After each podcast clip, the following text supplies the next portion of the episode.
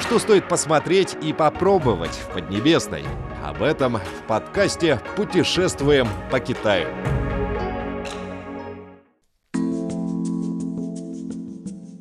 Дорогие друзья, мы продолжаем знакомить с культурным и природным наследием Китая. Сегодня посетим китайский рельеф Данься, который также является объектом мирового природного наследия. Данься – название одного из типичных рельефов красного цвета, который напоминает розовое облако или алую зарю. Рельеф Данься сформирован из красноватого песчаника и конгломерата, являясь уникальным примером геологических отложений. Рельеф Данься расположен во впадинах вдоль активной континентальной окраины в западной части Тихого океана. Данься был образован континентальными осадочными породами красного цвета, сформировавшимися под воздействием поднятия земной коры, ее бурного прорыва, водной эрозии, а также выветривания и движения пород – в результате сложились горные вершины, скальные породы и долины, которые содержат окислы металлов и имеют красный оттенок.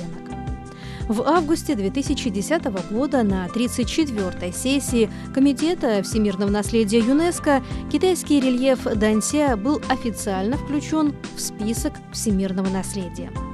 В китайский рельеф Данься входят шесть живописных зон – горы Ланшань провинции Хунань, горы Дансяшань провинции Гуандун, уезд Тайнин провинции Фудзянь, горы Лунхушань в провинции Дзянси, город Чишуй в провинции Гуйчжоу, горы Дзян-Лан-Шань в провинции Джэдян. Занесенный в список объект расположен в субтропической зоне на юге Китая, представляя разные периоды происхождения и развития этого вида ландшафта.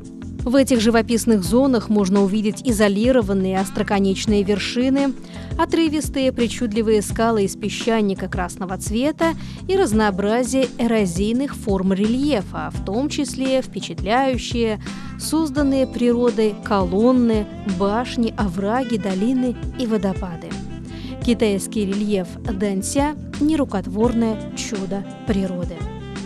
Рельеф сформировался в промежуток от юрского до третичного периода мезозойской эры. Содержит в континентальных осадочных впадинах данные об особенностях геологии, географии и климата. Рельеф Дантя отражает глобальные изменения на поверхности Земли за период от мезозойской до кайнозойской эры. Это может иметь важное значение для изучения геологических процессов. Рельеф Данься расположен главным образом в субтропической зоне страны. Это уникальный пример разнообразия флоры и фауны в полярктическом регионе биогеографической системы. Рельеф относится к субтропической экосистеме Юго-Восточного Китая, определенной Международным фондом защиты диких животных. В этих районах обитают многие виды флоры и фауны, около 400, из которых считаются редкими или находящимися на грани исчезновения. Дорогие друзья, на этом мы прощаемся с вами. До новых встреч!